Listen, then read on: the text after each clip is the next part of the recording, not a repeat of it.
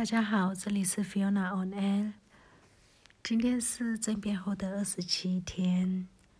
那二十六号发生了些什么事呢？二十六号在阳光的情况比较严重，呃，军方开始用暴力驱散人群。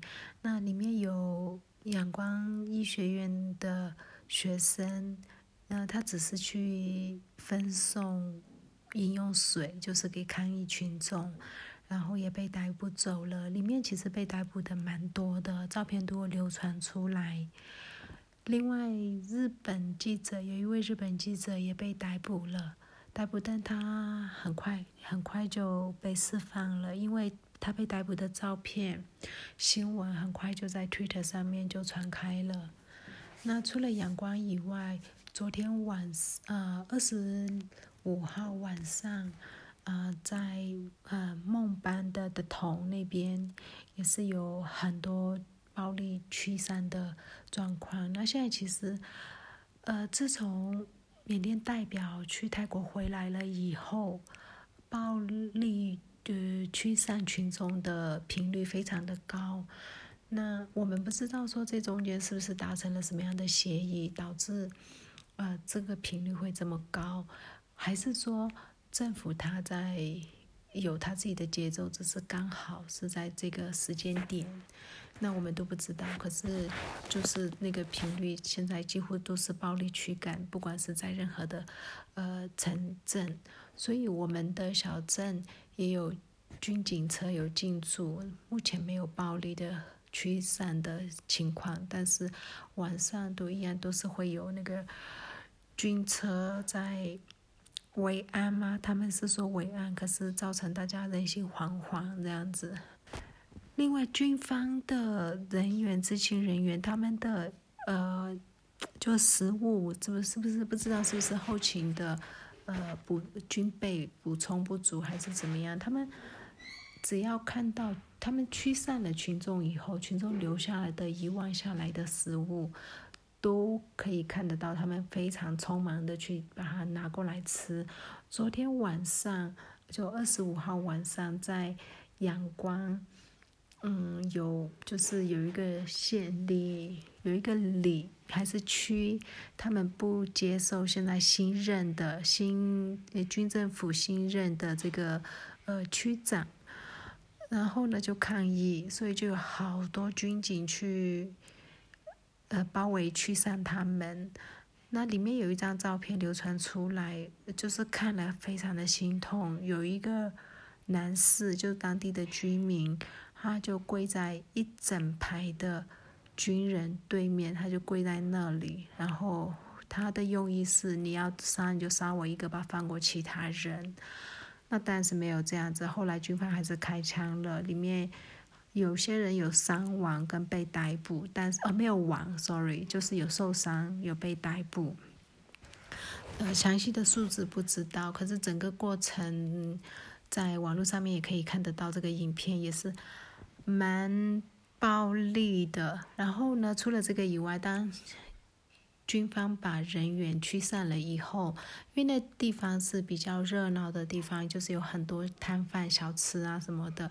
然后呢，有一些路边摊，像印度，呃，印度甩饼啊，什么饼店的那种路边摊小店，有点像台湾的葱油饼啊这一种。那他们就把那个葱油饼全部一扫而光，全部吃光光，这样子感觉就是饿了很久。然后今天的驱散了民众以后呢？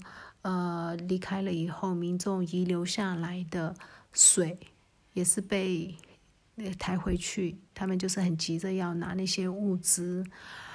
另外，甚至有一个军官，他应该是有阶级的，他坐在车子里面。然后呢，抗议的群众跟他的距离没有很远。那那些群众，影片上面都可以听得到群众在喊，就是示威的口号。而他就对那些人挥手以后呢，他就。比了一个要吃东西的手势，然后跟他们要东西吃。一开始大家还是没给他，可是他要了几次以后，学生真的给他食物了，他也拿了。那个影片就流传出来，我相信他应该会被吃掉吧，或者是会被骂死。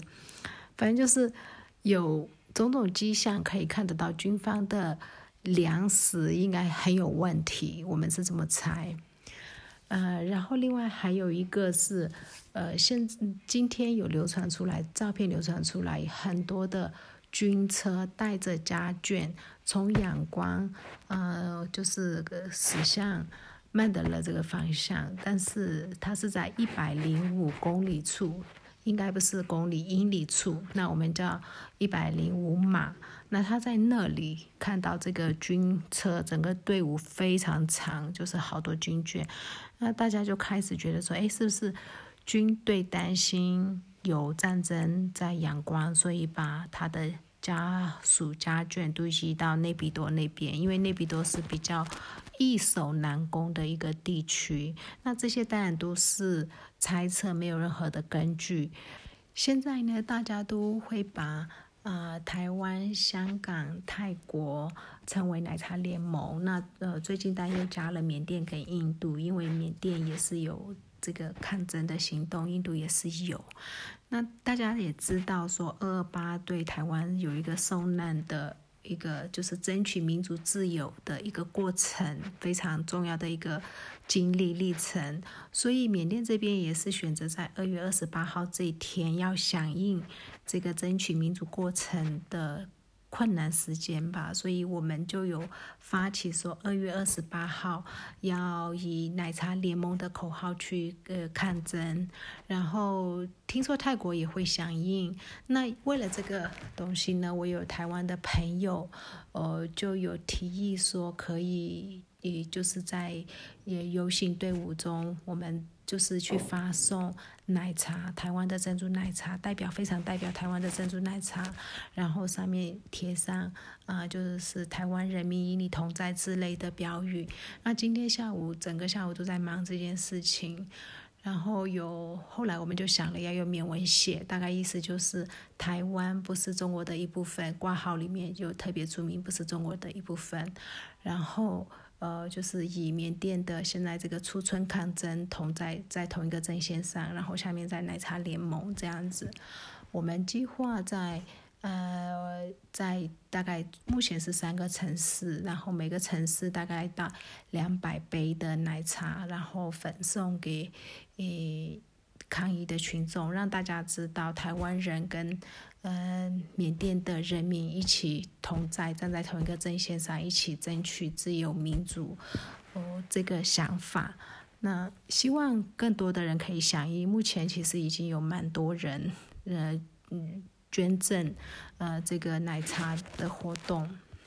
当然，我有一些朋友就会非常的关心，我现在这么有一点好像太参与政治了，会不会有人身安全？我自己其实也是很怕的，我很怕。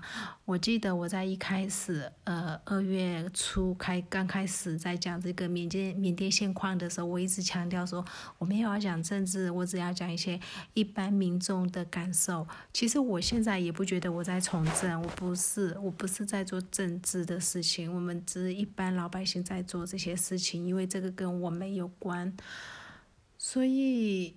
不怕吗？其实很怕。然后在缅甸资讯网页上面写了那么多，然后也讲了那么多，然后反走下必留过痕迹。那不知道什么时候会因为这些事情而被逮捕啊，还是怎么样？但是觉得我我如果没有在这个时候，我没有把这件事情告诉外界，因为我有这样的管道跟这样的方式去讲，而我没有讲。那我以后老了，我应该会非常后悔跟自责，所以，我我觉得我还是需要这样做。虽然我非常怕，然后，但如果说真的有什么事的话，希望可以绕跑，或者是我不知道，希望有人可以收留我之类的吧。那今天就讲到这里，谢谢。